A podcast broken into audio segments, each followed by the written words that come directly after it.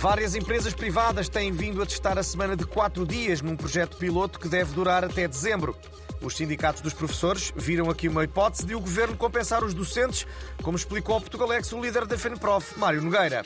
Os professores estão dispostos a esquecer os seis anos, seis meses e 23 dias que o governo lhes deve.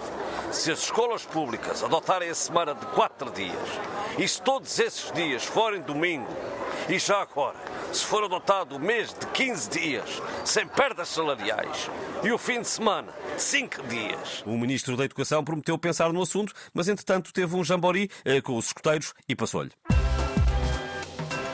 O Governo aprovou um regime extraordinário de renovação de cartas de condução que permite que quem atirou antes de 2008 possa renová-la sem ter de fazer exame. O regime tem uma exceção, Marcelo Rebelo de Sousa. Bom, eu já expliquei que daquela vez em que me esbardalhei na cidadela de Cascais a fazer marcha atrás foi porque aquela coluna mudou de sítio e eu não estava a contar com ela ali. Bom, desde aí a Direção-Geral de Viação trata-me como se eu fosse um daqueles idosos que fazem questão de circular em contramão na autostrada.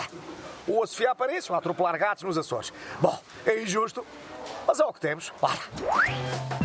Começa hoje o verão e com ele regressa uma das rubricas do Portugalex para a Silly Season, o Inquérito Parvo. Este ano, o primeiro inquirido será Frederico Pinheiro, o ex-adjunto do ministro João Galamba. Ora, lá. Há frutões, lá. Inquérito Parvo de verão. Frederico, o que levaria para uma ilha deserta? O meu portátil. Calções de banho ou sunga? Calções de ciclismo. Cu duro ou lambada? Lambada. Na Maria Eugénia. Se fosse um gelado de Olá, qual seria? Seria o Epados Larguem-me.